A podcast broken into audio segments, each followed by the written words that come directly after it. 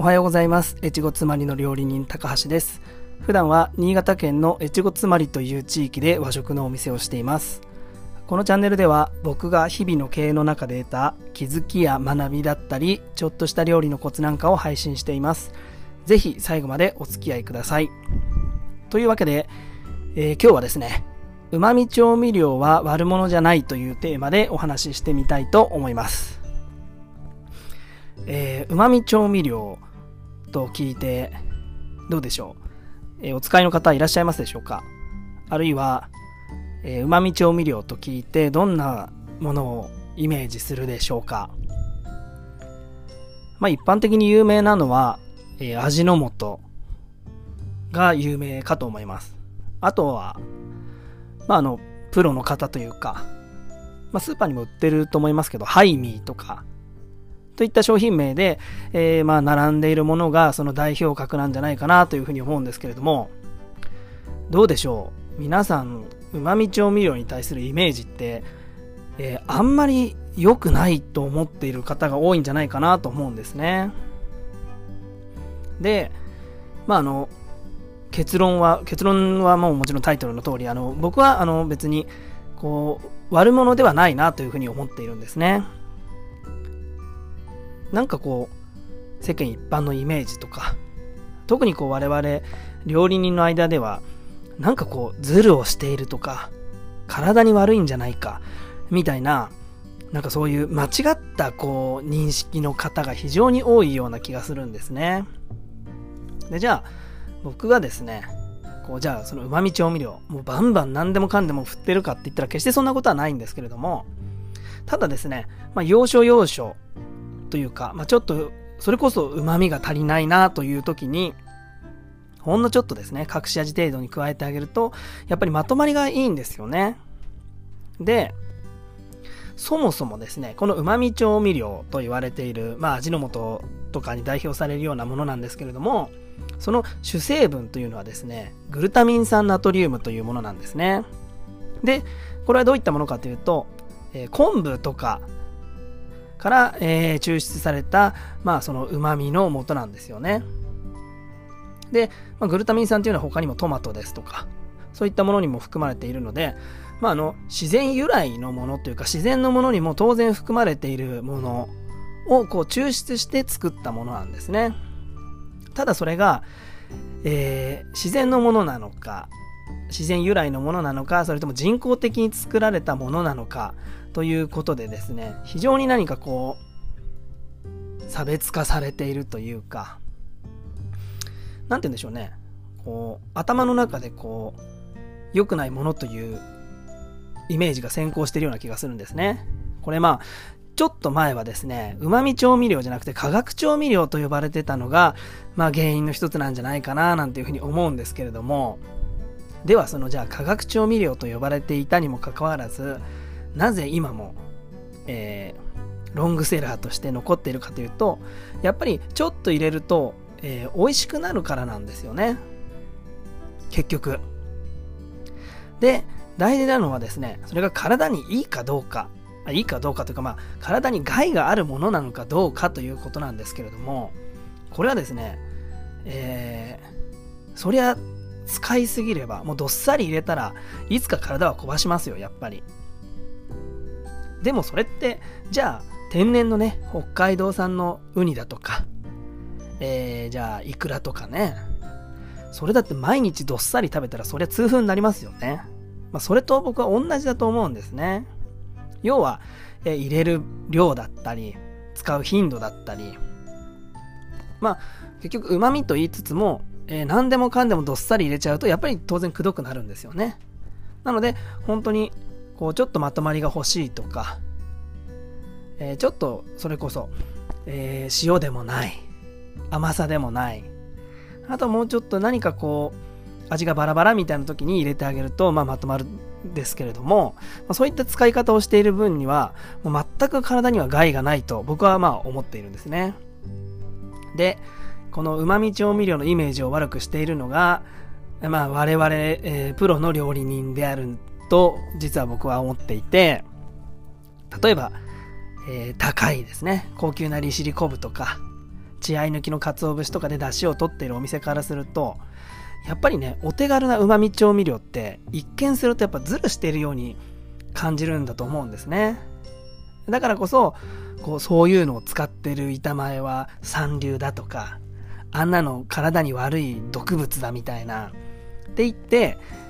何て言うんでしょうね。他者をこう否定することによって自分をこう肯定しているかのようななんかそういう言い方してる人が多いように感じるんですね。でも僕はねなんか自信を持っているならば別に人がどういう風にどういう風な調味料を使おうが別にいいじゃないと思うんですね。だっていいじゃないですか。その人がいい素材を使って美味しいお出汁がね引けるのであれば。そう別のお店が化学調味料をねうまみ調味料がちょっと入ってるからといってそこは悪だよという必要は僕はないんじゃないかなと思うんですね。で、まあ、僕がどうしてここまでうまみ調味料を、まあ、プッシュするかというかえうまみ調味料の良さをですねアピールするかというとですねまあこれ今回ちょっと調べたんですけれども、えー、そもそも味の素のこう発明されたきっかけというのがですね、えー、ご存知の方もいらっしゃるかもしれないんですけど池田菊苗博士という方がですね、えー、一生懸命考えてくれたんですけれどもその池田博士がですねどうやらドイツへ留学した時にですね当時のドイツ人と日本人のですね体格差にあまりの体格差に驚いてですねこれは、えー、日本人の栄養が不足してるからじゃないかこれ食い物から改善していかなきゃいけないんじゃないか。ということでですね、えー、味の素の2代目社長と一緒に、えー、味の素の開発に着手したわけなんですね。で、えー、まあ、こんな言葉を残してるんですけれども、え過量にして廉価なる調味料を作り出し需要に留める粗食を美味ならしむることみたいな、まあ、ちょっと難しい言葉なんですけどまあ、過料というのはですね、えー、かなりいいことと訳せるらしいんですね。で、廉価っていうのはまあもちろん値段が安いことですので、えー、安いものを、安いものじゃない、いいものを安く、えー、調味料、えー、なんだ？安いんだけれども素晴らしいいい調味料を作り出すことによって、えー、栄養に富んだ、えー、粗食を美味しくしてあげましょう。まあそんな感じですよね。まあ、要は粗食なんだけれども栄養豊富でなおかつ、えー、安いく提供できるような調味料を作り出してあげましょうっていうことだと思うんですね。まあ、つまり日本人の健康状態を改善したいという、えー、思いから作られたのがこの味の素なわけです。ですので、えー、うまけりゃいいとか、体に悪いのを承知でバンバン使えば、ね、バカ売れするとか、そんな思いから作ったわけじゃないんですよね。そもそも。ですので、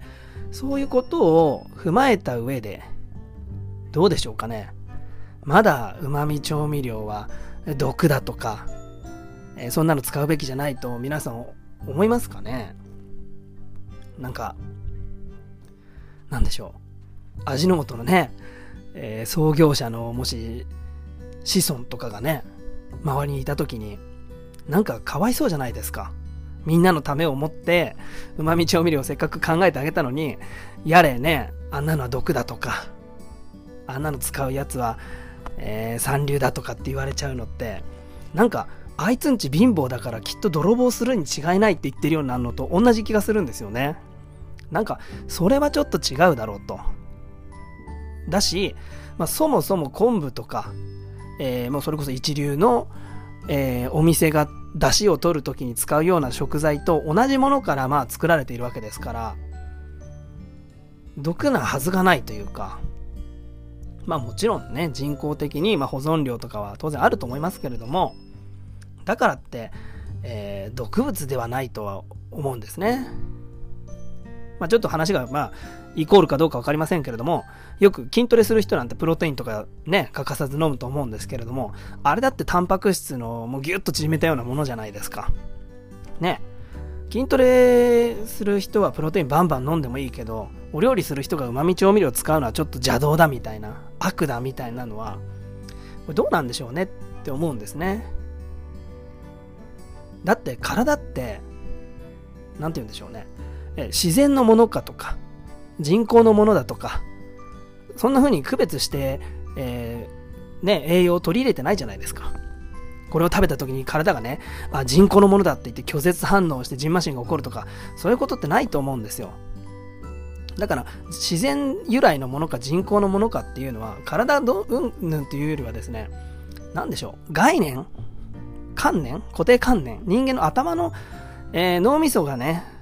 善だ悪だというふうに認識してるわけであって、体は決してそんなことを思ってないと思うんですよ。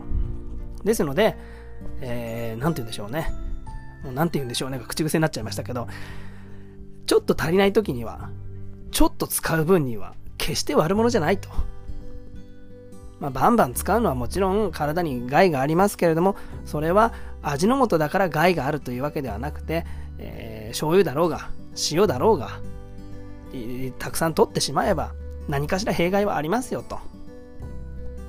それが、まあ、今日の、まあ、結論なんですけれども、